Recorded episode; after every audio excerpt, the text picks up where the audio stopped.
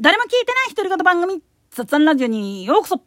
さてさて、明日は、祇園祭り、先祭りの宵宮っていうことにはなってるわけだけれども、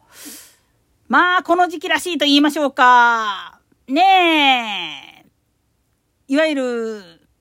フリマサイトのところに、祇園さんのちまきが転売されてるっていう情報をめっちゃ聞くんだけどね。ごめんだけど、あれ、ほんま特級呪物だから絶対転売しちゃダメよ、ほんと。なんでやねん。まあ、呪物っていうよりもまじないものなんだけれどもあれは購入した人の役を払うためのものであってそれを第三者に売り飛ばすっていうことは自分の役を他の人に振りまくっていうことと一緒やからね。これはあの祇園祭のちまきだけにとどまらずいわゆる縁起物祭礼の時に配られる縁起物それこそ東照大寺なんかのうちわもそうだしでまあ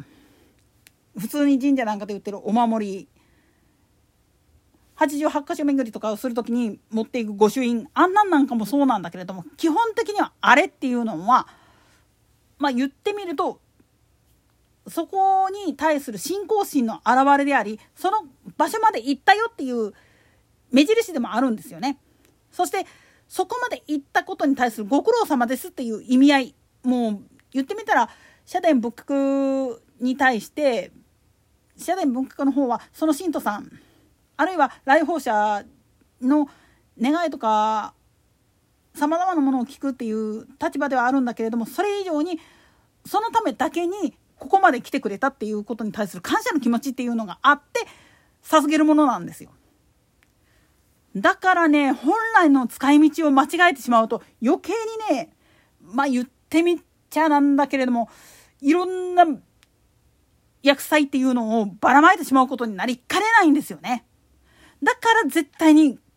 転売ヤーから買っちゃダメよっていうふうに言われるしまた本来は本筋で言ってしまうと代理で買ってもらうとかっていうのは避けないとダメなんです。あれは自分で自分の足で行って初めて意味をなすものなんだから。そして役目が終わった時点でまあ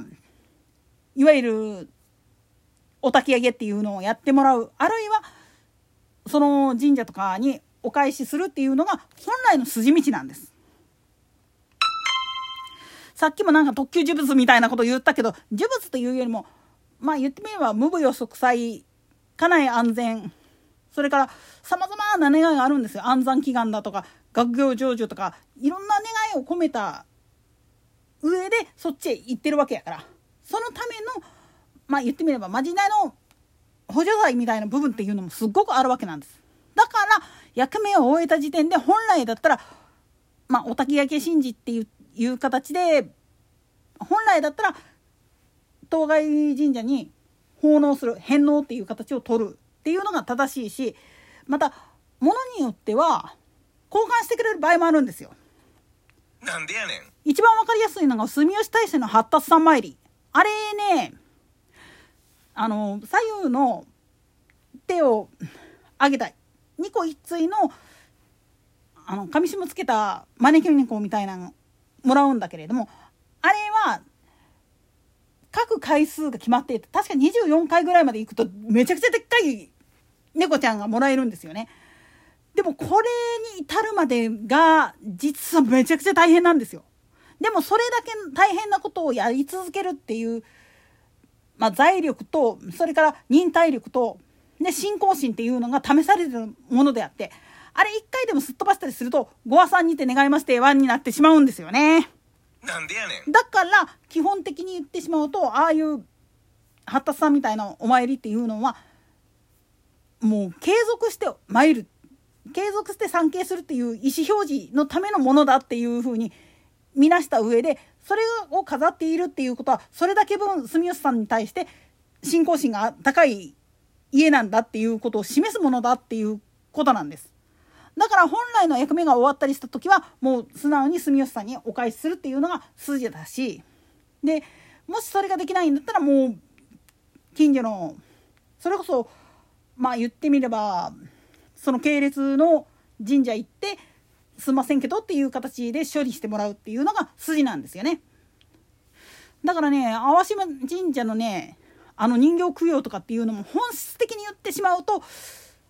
あれ自体もまあ言ってみたら人型を流すあるいは模すっていうことを代行してやってるようなところであってだからねぬいぐるみとかの処理が困ったからっつってねいきなりもう4月ぐらいになってバーンって送りつけるっていうのもこれはこれでどうかなっていう部分はあるんですよ。なんでやねん。一応ねそういう風な形でねまあ宗教関連のグッズって呼ばれるものっていうのは処理がむちゃくちゃ困るっていう人もいるかもしんないけど大概のやつは粗大ごみで取ってってくれますから。なんでやねん。ただその仏壇とか神棚なんかに飾ってある大朝あるいは大物かあれであるいはご本尊としてかけている曼荼羅とかああいうのは必ず各宗派の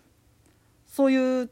お寺さん寺院であったりだとか学会員なんかの場合やったらもうほんまに地域本部の方に一報を入れて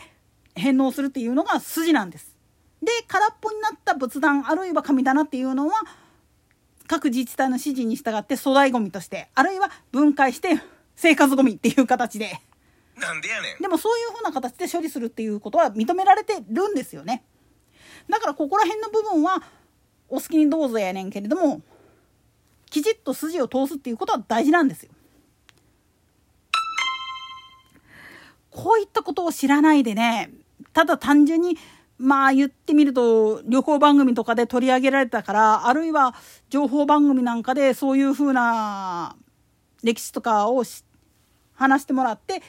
行ってみたとかっていうもう言ってみれば軽いノリで行く人っていうのがいるからちょっと困るんですよね。基本的に社殿仏閣当然これは海外のキリスト教やイスラム教のそういう関連施設なんかに行く時なんかでもそうだけれどもあくまでもそこは祈りの場でありその信徒さんたちらにとってすごく大切な場所であるっていうことを認識した上で行かないとダメっていうことを頭の片隅に入れた上であくまでも自分たちは信仰はないけれどもその様子雰囲気だけでも味わいに来たんだよっていう意思表示だけは示しとかないとダメなんですよね。だから立ち入り禁止って言われてるところ禁足地って言われてるところに勝手に入ったりするっていうのはもってのほかだし当然だけれどもその時にもらったいただいたそういう縁起物たとえそれ自体はまあ言ってみればその敷地内で売っている売店なんかで売ってるようなちゃっちいものであったとしても一応それ自体の縁起物としての価値っていうのを分かった上で持つっていうことが大事なんです。だからアクセサリー屋さんなんぞで売ってるようなマガ玉とか数珠玉とかっていうのはそこまで気にする必要はないけれどもそういうしかるべき場所で売ってるやつっていうのはもうその時点で、まあ、言ってみれば縁起物として持つものだから必ず役目が終わった時点でしかるべき処理っていうのはしてあげないとダメなんです。だから何度も言うけれどもああいう縁起物っていうのが転売にかけられてる時はまず通報するっていうことと同時に絶対に手を出さない。やるんだったらそ、それ呪われるだけやでっていうのをみんなで言い続けることによって、